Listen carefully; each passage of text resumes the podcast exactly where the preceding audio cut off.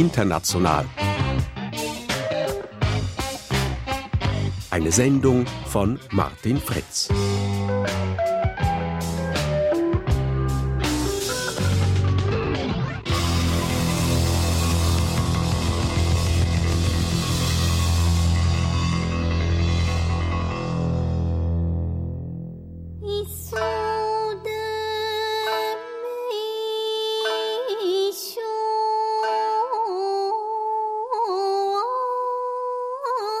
Westen bestimmt die Gestalt der Geisha bis heute das Bild von der Japanerin. Sie ist das weiß geschminkte, geheimnisvolle Spielzeug, die anmutige Puppe, die den Männern zuhört und sie bedient, sie unterhält und verwöhnt. Anfang des 19. Jahrhunderts hat der Komponist Giacomo Puccini dieses Bild von der unterwürfigen und liebreizenden Japanerin mit seiner Oper Madame Butterfly tief im kollektiven Gedächtnis des Okzidents verankert.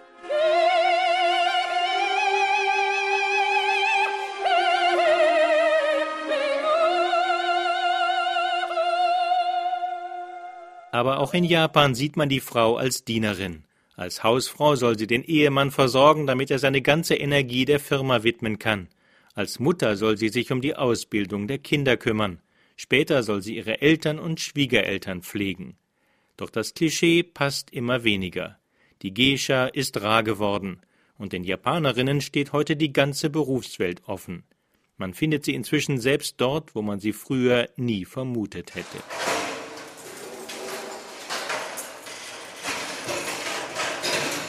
Auf einer Baustelle in Tokio arbeiten zwei Frauen. In der Hand tragen sie Zollstock und Bohrmaschine.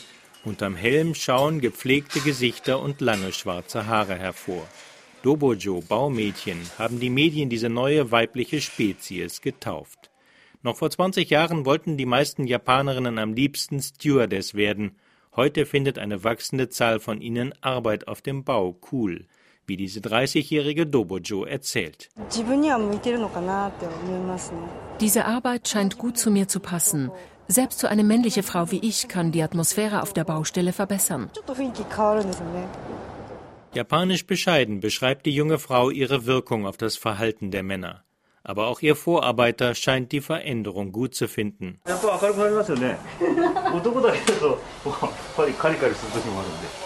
Die Stimmung werde durch sie heiter, erzählt er. Wenn die Männer unter sich seien, seien sie doch ab und an gereizt. Der Konzern Taisei gehört zu den Vorreitern der Beschäftigung von Frauen auf dem Bau. Schon seit acht Jahren werden dort vermehrt Bauarbeiterinnen und Ingenieurinnen eingesetzt. 20 Prozent der neuen Mitarbeiter sind inzwischen Frauen. Neuerdings arbeiten sie auf Baustellen im Ausland, gehen in den Vertrieb und übernehmen Führungsaufgaben, wie Personalmanager Tetsuya Shiori erzählt. Wenn Frauen die notwendigen Fähigkeiten haben, dann sollte es nicht auf ihr Geschlecht ankommen. Und bei den Gesprächen vor der Einstellung haben wir gemerkt, dass Frauen sehr motiviert sind. Sie wollen für uns arbeiten, obwohl sie wissen, dass das Umfeld nicht einfach ist. Unterstützung für Baukonzerne wie Taisei kommt von der japanischen Regierung. Das Bauministerium möchte den Frauenanteil in der Branche binnen fünf Jahren verdoppeln. Selbst an das naheliegendste Problem hat man gedacht. Der Bau der notwendig gewordenen Duschräume und Toiletten für Frauen wird subventioniert. Das Bauministerium ist nicht allein. Die Förderung der Erwerbstätigkeit von Frauen ist unter Premierminister Shinzo Abe seit dem letzten Jahr offizielle Politik. Damit reagiert der Regierungschef auf die größte Herausforderung für Japan. Nirgendwo auf der Welt altert und schrumpft die Bevölkerung so schnell. Mehr als jeder vierte Japaner ist bereits älter als 65 Jahre. Schon in neun Jahren müssen zwei Erwerbstätige einen Rentner ernähren. Dadurch gerät das staatliche Rentensystem unter hohen Druck. Daher sollen mehr Frauen arbeiten und dies möglichst Vollzeit. Beim Weltwirtschaftsforum in Davos bekräftigte Abe seinen Plan einer Frauenquote. The female labor force in Japan is the most underutilized resource. Die Frauen sind die am wenigsten genutzte Ressource in Japan. Unser Land muss ein Platz werden, wo Frauen glänzen. Bis 2020 sollen Frauen 30 Prozent der führenden Positionen besetzen. Damit mehr Frauen solche Führungsrollen übernehmen, brauchen wir eine vielfältigere Arbeitsumgebung. We will need a diverse working environment. Denn im Vergleich zu westlichen Nationen liegt Japan bei der Frauenarbeit weit zurück. Der Anteil der Erwerbstätigen unter den Frauen ist zwar in den letzten Jahren auf den Rekordwert von 63 Prozent gestiegen, aber in der Schweiz sind es 78 Prozent, fast ein Viertel mehr als in Japan. Und rund 70 Prozent der japanischen Frauen arbeiten nur Teilzeit, in der Schweiz sind es etwa 60 Prozent. Stiege der Anteil der arbeitenden Japanerinnen auf das Niveau der Männer, dann würde die Zahl der Erwerbstätigen um sieben Millionen wachsen. Mehr arbeitende Frauen würden das Ausscheiden der geburtenstarken Jahrgänge aus dem Berufsleben ausgleichen. Mehr Frauenarbeit würde auch die Wirtschaftsleistung steigern, hat die Ökonomin Cathy Mitsui von Goldman Sachs ausgerechnet. It will require many years to achieve this goal, but what if you could take es dauert sicher einige Jahre, bis in Japan genauso viele Frauen wie Männer arbeiten. Aber danach wäre das Bruttoinlandprodukt um 12,5 Prozent höher. Das ist substanziell viel für ein Land, das so langsam wächst wie Japan. Durch mehr Frauenarbeit steigt auch die Lohnsumme. Das bedeutet mehr Konsum, mehr Gewinn für die Firmen, höhere Kapitalausgaben.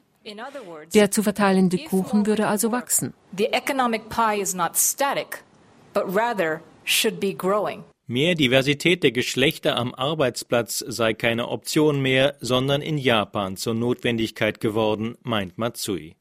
Ihre These von der Womenomics hatte sie das erste Mal schon vor 15 Jahren formuliert, aber erst jetzt finden ihre Argumente bei Regierung und Unternehmen Gehör. Denn es lässt sich nicht mehr ignorieren, dass Japan die Arbeitskräfte ausgehen. Aus Mangel an Bauarbeitern zieht sich der Wiederaufbau der Städte in den vom Tsunami zerstörten Gebieten nun bereits ins vierte Jahr hin. Und die acht größten Autohersteller entwickeln den Verbrennungsmotor der nächsten Generation gemeinsam, denn es gibt nicht mehr genug Ingenieure. Dennoch sahen viele Firmen die Beschäftigung von mehr Frauen bisher nicht als Gegenmittel.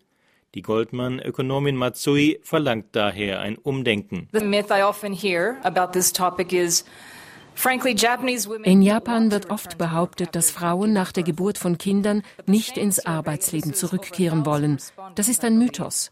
Laut Umfragen wollen 77 Prozent der jungen Mütter in Japan wieder arbeiten gehen, genauso viele wie in Deutschland. Aber der Anteil, der Arbeit findet, ist in Japan viel kleiner. Nicht jede Frau muss arbeiten, das ist eine individuelle Entscheidung. Aber über drei Millionen Japanerinnen wollen arbeiten, finden jedoch keine Stelle. Deshalb geht jetzt die Regierung voran und übt sanften Druck auf die Unternehmen und Verwaltungen aus. Das Kabinett hat einen Gesetzentwurf vorgelegt, wonach Unternehmen mit mehr als 300 Mitarbeitern ihre Frauenquoten regelmäßig veröffentlichen müssen. Frauenfreundliche Firmen werden über eine Positivliste als vorbildliche Nadeshiko-Brand ausgezeichnet. Benannt ist die Liste nach Japans beliebten Fußballerinnen. Der Rest der Firmen steht wegen frauenfeindlichem Verhalten am Pranger. Auch öffentliche Aufträge gehen künftig vermehrt an frauenfördernde Firmen. Im September hängte Premierminister Abe seinen Neofeminismus demonstrativ an die internationale Glocke. Zur ersten Weltversammlung für Frauen lud die Regierung aus der ganzen Welt weibliche Politiker und Führungskräfte nach Tokio ein. Der Internationale Währungsfonds unterstützt Abes Vorhaben als Wachstumstreiber. Allerdings verlangte die Direktorin des IWF, die Französin Christine Lagarde, bei dem Frauentreffen in Tokio eine umfassende Kehrtwende. There is a limit to what governments can do, and there is so much that the corporate sector can do. Es gibt eine Grenze, was die Regierung erreichen kann. Ein Schritt wäre eine flexiblere Arbeitsumgebung, weg von der Kultur der lebenslangen Beschäftigung und den langen Arbeitszeiten hin zu einem System, das auf Produktivität und Leistung beruht. Eine neue Geschäftskultur erfordert eine neue Mentalität, einen neuen Ausblick für Frauen und Männer. A new business culture will require a new mentality, a new outlook for both women and men alike. Denn in Japan sind nur ein Prozent der Konzernchefs, zwei Prozent der Verwaltungsräte und elf Prozent der Manager weiblich. Von den Abgeordneten im Parlament sind es nur acht Prozent. Daher steht Japan in der Rangliste des Weltwirtschaftsforums für Gleichberechtigung noch hinter Indien und Indonesien weit unten. Das Gleichstellungsgesetz für Frauen in der Berufswelt wurde in Japan zwar schon 1985 und damit elf Jahre vor der Schweiz verabschiedet. Doch die Schweiz steht wie andere europäische Staaten in der Tradition der Aufklärung. Seit der Französischen Revolution gehört die Gleichheit zu den höchsten Werten des Westens. Frauen konnten zumindest seit Beginn des 20. Jahrhunderts auf dieses Prinzip pochen und sich emanzipieren. Doch Japan ist vom Konfuzianismus geprägt, der die Hierarchie wertschätzt. Im Konfuzianismus untersteht die Frau erst dem Vater und dann dem Ehemann. Die Karrierefrau widerspricht diesem Denken. Das japanische Wort dafür, Career Woman, die japanische Aussprache von Career Woman, wurde aus dem Englischen entlehnt. Im Unterschied dazu bedeuten die japanischen Schriftzeichen des Wortes Ehefrau im Haus. Die ersten Karrierefrauen hatten es daher in Japan sehr schwer, wie Keiko Tashiro von Japans zweitgrößtem Wertpapierhändler Daiwa zu berichten weiß. Nach 29 Dienstjahren wurde Tashiro im Juni als erste Frau überhaupt in den Verwaltungsrat ihres Unternehmens berufen. I joined, there were actually five women out of probably about 250 men. Als wir 1985 nach der Universität als künftige Führungskräfte eingestellt wurden, waren wir fünf Frauen unter 250 Männern. Wir waren die einzigen, die keine Uniform trugen. Unsere Chefs waren ratlos, was sie mit uns anfangen sollten. Die anderen Frauen, die als Office Ladies die Männer bedienten, wussten nicht, ob sie auch uns Karrierefrauen um 9 Uhr morgens und 15 Uhr nachmittags Tee servieren sollten. Es herrschte eine sehr ungemütliche Atmosphäre. Am Ende haben wir keinen Tee bekommen. Ich kam dann mit einer anderen Frau zum Investmentbanking. Ich hatte Glück, dass ich nicht alleine war. Aber in vielen anderen Firmen waren solche Frauen oft ganz allein in einer Abteilung. Sie hatten niemanden zum Reden und gaben daher bald auf.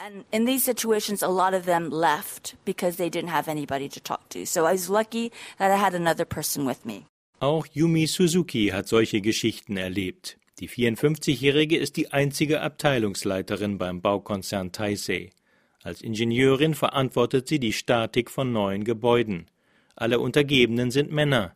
Bei ihrer Einstellung dachte Taisei noch ganz traditionell. Deshalb ist Suzuki in ihrem Jahrgang die einzige Frau im mittleren Management. Grundsätzlich sei das kein Problem, meint die in einem grauen Kostüm gekleidete Suzuki, schränkt dann aber ein,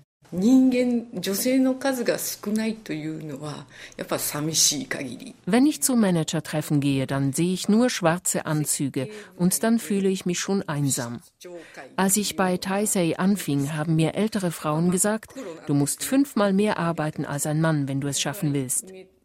Ich habe viele Überstunden geleistet, aber ich hatte gar nicht das Ziel, Abteilungsleiterin zu werden.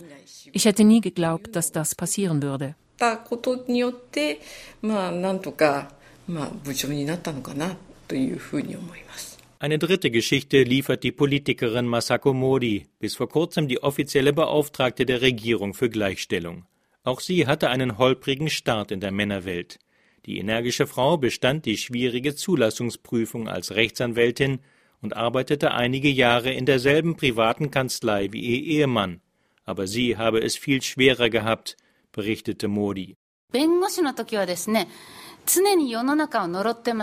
Ich verfluchte damals mein Land und war verbittert, weil es absolut unmöglich war, Vollzeit zu arbeiten und Kinder zu haben.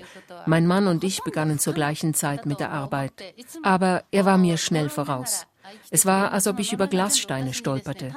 Nur langsam begriff er, dass er diese Steine nicht sehen konnte. Fürs erste Kind benutzte ich einen Babysitter und eine Tagesstätte.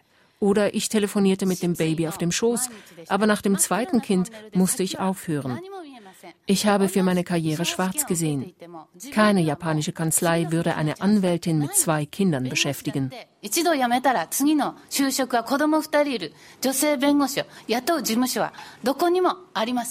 Dann wurde ihr Mann von seiner Anwaltsfirma in die USA versetzt und die junge Mutter Modi ging mit. Dort erlebte sie bei amerikanischen Unternehmen, dass sich Karriere und Mutterschaft durchaus nicht widersprechen, wenn der Arbeitgeber genug Hilfe leistet. Also bewarb sie sich nach ihrer Rückkehr als Beamtin für die Finanzaufsicht, einer mächtigen Behörde zur Überwachung der Banken.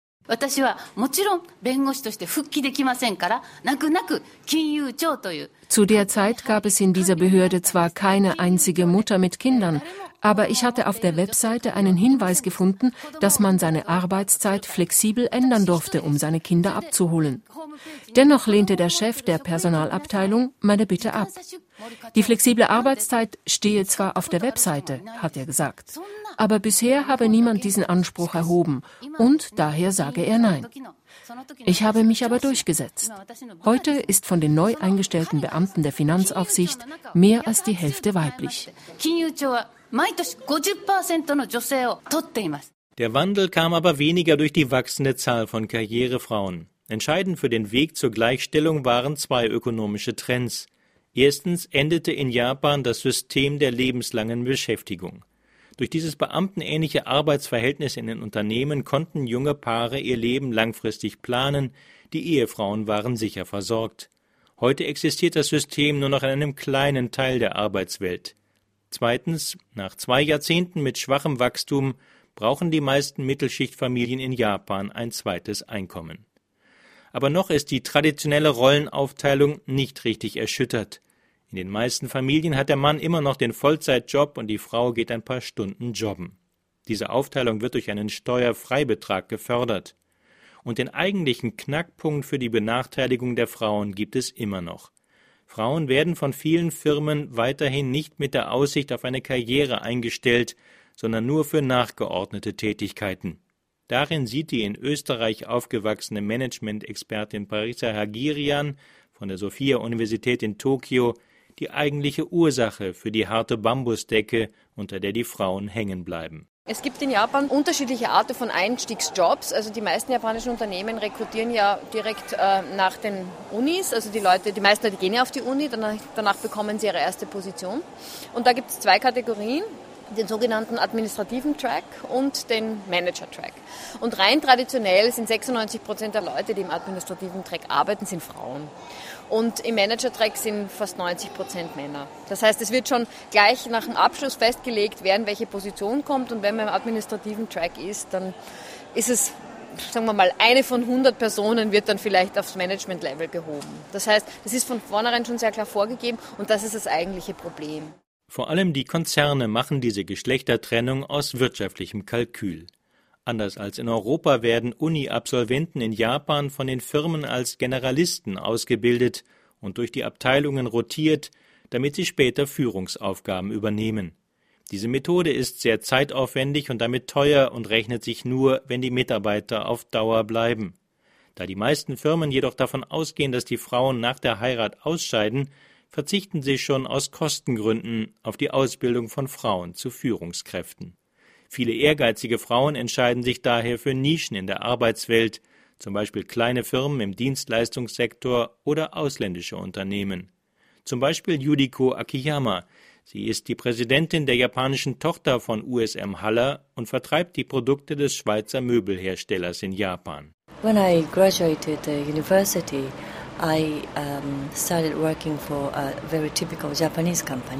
Ich habe nach der Universität zuerst für eine traditionelle japanische Firma gearbeitet. Das fand ich schwierig. Frauen bekamen keine wichtigen Aufgaben und mussten nach der Heirat gehen. Daher habe ich mich nach Chancen außerhalb dieser konservativen japanischen Welt umgesehen. Ich hatte Glück und wurde von Männern gefördert. Wäre ich in einer japanischen Firma geblieben, hätte ich das wohl nicht geschafft. Maybe I couldn't have it like this. Aber langsam kippt die Stimmung auch in traditionellen Bereichen von Japans Wirtschaft zugunsten der Frauenförderung. Der Mangel an Arbeitskräften und der Druck der Regierung haben einen Kurswechsel verursacht. Nach jahrzehntelangem Beharren bewegen sich plötzlich alle in die gleiche Richtung. Schon immer hat Japan seine Krisen so überwunden. Fast drei Viertel der Firmen haben bereits eine Abteilung, die Frauen fördern soll. Auch die Forderung nach einer Frauenquote unter Managern stößt auf unerwartet offene Ohren. 80 Prozent der Firmen wollen die Quote in ihre Geschäftspläne aufnehmen. Selbst die erzkonservative Wirtschaftslobby Kedan Ren richtete eine Arbeitsgruppe zur Frauenquote ein. Bei der staatlichen Vorgabe von 30 Prozent bis zum Jahr 2020 macht sich allerdings niemand Illusionen. Da man in der Vergangenheit nicht genug Frauen auf Führungsjobs vorbereitet hat, ist der Pool zu klein für eine solche Beförderungswelle. Das bestätigt etwa Carlos Ghosn, der Chef des zweitgrößten japanischen Autobauers Nissan. We were less than 2% of managers. We are today 7%. I can tell you it's solid. Wir haben mit weniger als 2% Frauenanteil in Managementpositionen angefangen und sind jetzt bei 7% angekommen. Das ist solide und wir zielen auf 10 Prozent. Wir könnten uns schneller bewegen, aber mit Risiken, die ich nicht tragen möchte. Es soll systematisch und konstant vorwärts gehen, damit die eigene Belegschaft das für eine Realität hält. Daher ist die Quote von 30 Prozent sehr ehrgeizig. Give more confidence to your own troops that this is reality. But I think the 30 is ambitious. Zumindest einige Firmen haben erkannt, dass auch die Arbeitszeiten geändert werden müssen. Bisher wird von den Angestellten in Japan erwartet, dass sie bis spät abends in der Firma bleiben. Das benachteiligt berufstätige Mütter. Jetzt verlangt etwa das Handelshaus Itochu von seinen Mitarbeitern, spätestens um 20 Uhr nach Hause zu gehen. Der Nutzfahrzeughersteller Mitsubishi Fuso setzt auf Elternzeit, Homeoffice und flexible Arbeitsstunden. Doch für eine höhere Frauenquote muss noch mehr getan werden. Die Firmen bereiten Frauen als Gruppe gezielt auf ihren Einsatz im Management vor. Und der Managerverband Kesai Doyokai organisiert Führungsseminare mit einem Frauenanteil von 60 Prozent. Verantwortlich für dieses Förderprogramm ist Sakie Fukushima, die lange Zeit eine US-Personalvermittlung in Japan leitete. Hiring managers in Japanese companies tell me Ging es nur noch um Qualifikation und Einstellungsgespräch, wären 70 Prozent aller Berufsanfänger Frauen. Das haben mir viele Personalchefs erzählt. Frauen haben die besseren Studienabschlüsse und verfügen über jene Eigenschaften, die man heute von globalisierten Managern erwartet. Das Problem mit der Frauenquote ist, dass die Regierung immer noch davon ausgeht, die Frauen seien allein für Erziehung zuständig. Wir brauchen eine gemeinsame Erziehung. So I'm now proposing uh, the concept of joint child rearing. Das ist ein dezenter Hinweis auf die Rolle der Männer in Japan. Auch ihr Rollenbild verändert sich zwar langsam. Man sieht heute junge Japaner, die Babys tragen und den Kinderwagen schieben. Das gab es früher nicht. Aber es sind erst wenige. Im Schnitt kümmern sich japanische Männer nur 67 Minuten am Tag um Haushalt und Nachwuchs, fast viermal weniger als ein Mann in der Schweiz. Die Firmen erlauben zwar ihren männlichen Mitarbeitern neuerdings nach der Geburt eines Kindes Erziehungsurlaub. Beim größten Lebensversicherer Nippon Life müssen alle jungen Väter mindestens eine Woche frei nehmen. Aber die Regel ist das nicht und meist bleibt es bei wenigen Tagen Erziehungsurlaub. Der 40-jährige Ingenieur Takahiro Nakajima beim Baukonzern Taisei beschreibt das Problem. Wir Männer dürfen jetzt auch Erziehungsurlaub nehmen, aber die Entscheidung dafür ist extrem schwer. Die meisten männlichen Angestellten denken wohl genauso. Ich verstehe, dass dies einer der Gründe dafür ist, warum Japan dem Trend im Rest der Welt hinterherhinkt. Aber es ist einfach eine Realität, dass wir diesen Erziehungsurlaub nicht nehmen können. Auch sein Arbeitgeber Taisei hat die Männer als Problem bei der Frauenförderung identifiziert. Solange die weiblichen Mitarbeiter nicht genug von ihren Partnern unterstützt werden, leidet ihre Karriere im Unternehmen. Taisei hilft daher den Frauen, ihre Männer zur Mitarbeit zu erziehen. Dafür werden die Ehemänner von der Firma zu Seminaren eingeladen, wie Taisei-Manager Shiori berichtet. だけど会社がこの制度を使って休んでる方なんかを von den Frauen hören wir immer wieder, dass sie sich mehr auf ihre Arbeit konzentrieren könnten, wenn ihre Männer sie mehr unterstützen würden. Daher klären wir die Männer darüber auf, was sie nach der Geburt eines Kindes machen können. Viele Frauen haben nämlich das Gefühl, dass sie zu Hause alleine für alles verantwortlich sind. Nach den Seminaren hören wir dann von ihnen, dass ihre Männer die Situation besser verstehen, aber wir hören auch, dass es darüber Streit gibt. ことまああの中身の話ですけどそういうこともやっています。Die neuen Fördermaßnahmen der japanischen Regierung zielen in klassischer Denkweise auf die Frauen. So soll der Mutterschaftsurlaub auf drei Jahre verlängert werden. Anders als im übrigen Asien gibt es in Japan dagegen bisher keine Möglichkeit, ausländische Kindermädchen ins Land zu holen und im eigenen Haushalt zu beschäftigen. Dafür werden keine Visa erteilt. Einwanderung wird prinzipiell abgelehnt. Man hält am Bild einer ethnisch homogenen Gesellschaft fest, das gegen Ende des 19. Jahrhunderts propagiert wurde. Damals wurde der Nationalismus heftig geschürt. Der Zuzug von Ausländern ist bis heute weitgehend tabu. Die Management-Expertin Hagirian warnt daher vor Illusionen. Man sieht in Japan natürlich schon, wer hier die Regeln macht. Das sind Männer in, im gehobenen Alter, die natürlich noch ein sehr, sehr traditionelles Bild haben. Man darf eins nicht vergessen, Sie werden in Japan auch noch sehr, sehr viele Leute finden, auch die Leute, die wählen gehen, die im Grunde noch den Vorkriegs erzogen sind. Ja? Also so, Sie haben eine sehr, sehr alte Bevölkerung, die sehr traditionelle Werte hat und die das versucht aufrechtzuerhalten. So argumentieren viele ältere Männer, die derzeit Schaltpositionen in Japan besetzen, dass die Geburtenrate noch weiter sinkt, wenn die Frauen mehr arbeiten. Dabei zeigen Untersuchungen aus anderen Ländern, dass das Gegenteil der Fall ist. Und dort, wo japanische Männer unter sich sind, herrscht auch im zweiten Jahrzehnt des 21. Jahrhunderts eine große Feindlichkeit gegenüber selbstständigen Frauen. Zugleich sind auch viele junge Japanerinnen selbst stark vom klassischen Frauenbild geprägt und haben die Bambusdecke schon als unüberwindbar verinnerlicht. Auch die 31-jährige Akiko Jones ist diesen Weg gegangen. Eigentlich hatte Akiko nach der Ausbildung gleich heiraten wollen, aber wie viele Japanerinnen keinen Partner gefunden. Daher hatte sie in zwei kleinen Firmen gearbeitet und dort auch Verantwortung übernommen. Sie ist heute noch überrascht, wie gut ihr die Arbeitswelt gefallen hat, obwohl sie nur Hausfrau werden wollte.